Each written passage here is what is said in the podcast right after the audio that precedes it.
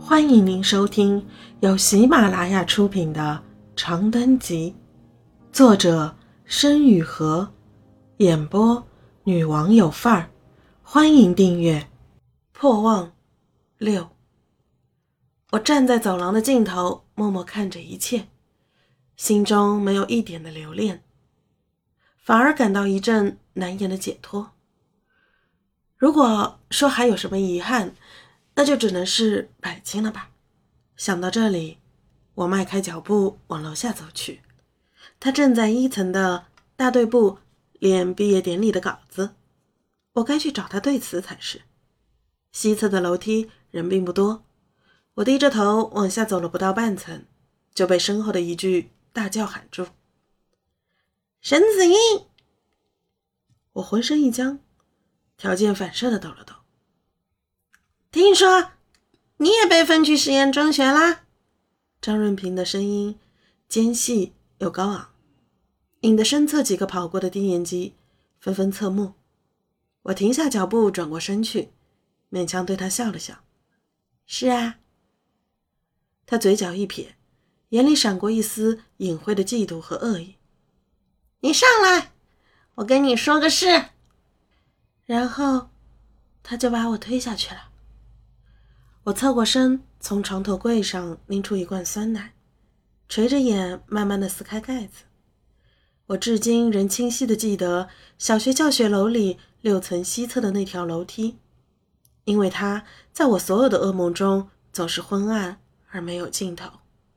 我一路向下滚啊滚，手腕折了，牙磕掉了，腰侧涌出鲜血，尖叫着不得援助。后来。去医院拍片子，发现了椎板裂，所以中学之后我再也没有跳舞了。张润平他妈和姜老师关系好，这事就没有声张，我们两家私下解决了。病床帘外传来青年平缓的鼾声，也不知道那个剥橘子的家属走了没有。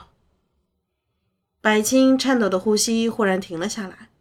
不能成句的低声开口：“怎么？他怎么敢？有多久了？我怎么一直不知道？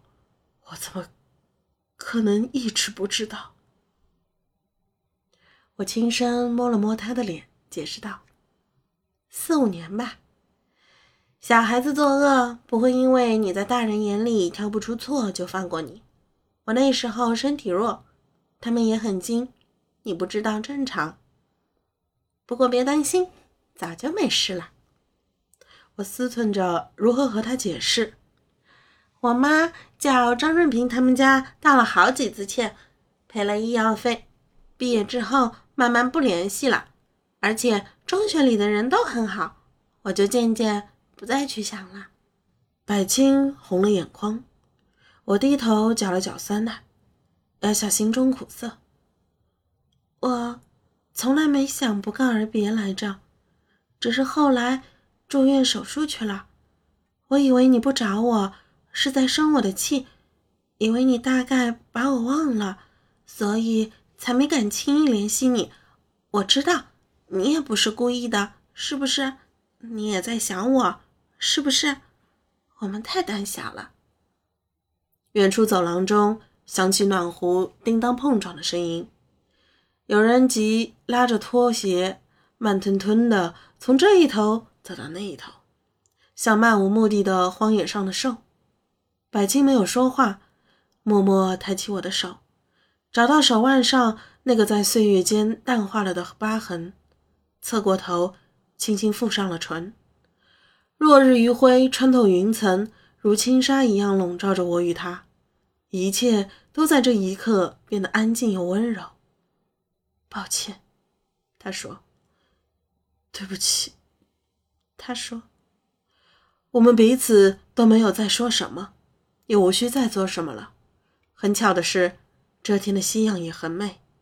我的余光中划过初遇那天磅礴燃烧着的夕阳，春风里山顶上灿烂辉煌的夕阳，还有此刻病房中水波一样温暖浪漫的夕阳。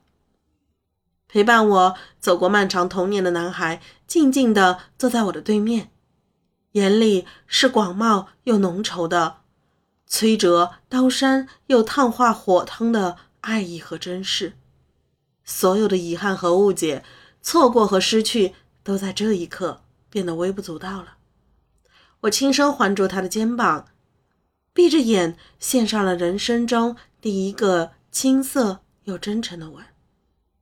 再也不分开，再也不忍耐，再也没有病痛和苦难。